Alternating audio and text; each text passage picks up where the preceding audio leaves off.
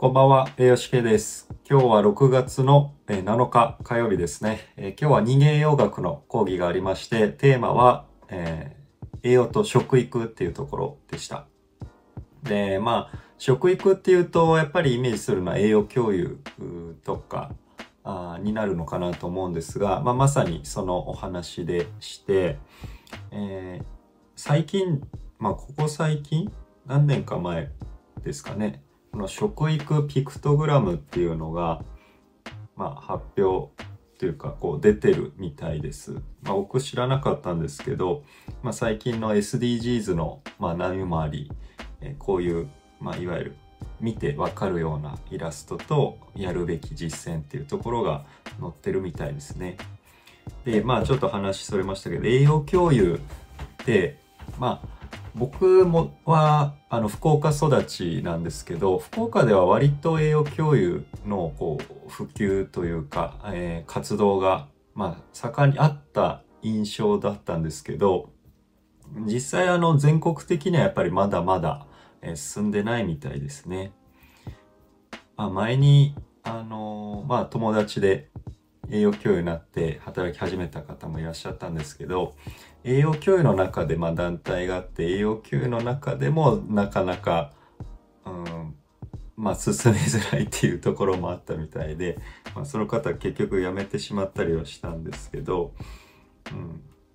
まあその内外でまだまだ、えー発展途上な部分があるようですね。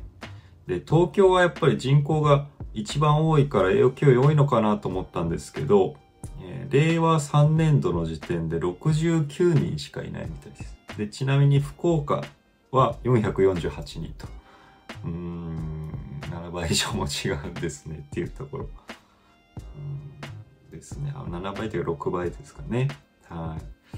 っていう形で。で、栄養共有っていう形で採用されるわけではなくて、まあ、まず学校栄養職員っていう形で採用される方も多いようで、えー時間がかかる人でだいたい10年学校栄養職員やらないと栄養共有で採用されないっていう、えー自治体もあるようでうーん厳しいなっていうところを感じました。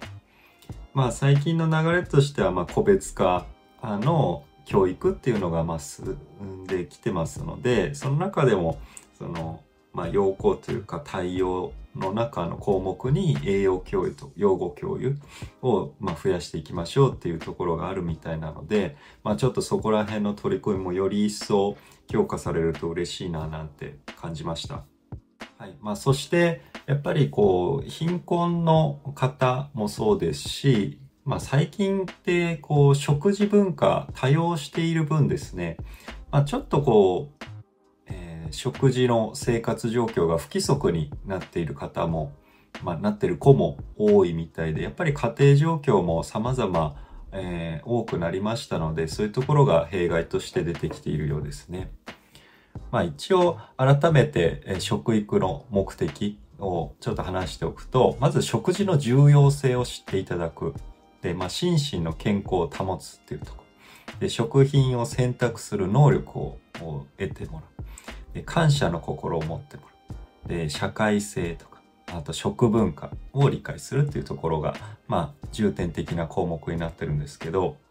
食品を選択する能力っていうのはやっぱり結構欠けてきてるのかなと思います。まあ僕もまあサプリメントに頼ってる部分があるんですけど、最近あの完全栄養食とかっていろいろ出てきてますよね、便利なものが。まあそれを食べとけばいいっていうような文化にちょっとなりつつあるような印象があるので、食品を選択する能力ってこれからまあより一層ですね、損なわれていくんじゃないかなと思ったりもしますね。ちょっと食品というか食事の豊かさっていうところもまあ栄養士管理士としては伝えていかないといけない分野かなと今日講義を聞いて改めて感じました。ということで今日は以上にしたいと思います。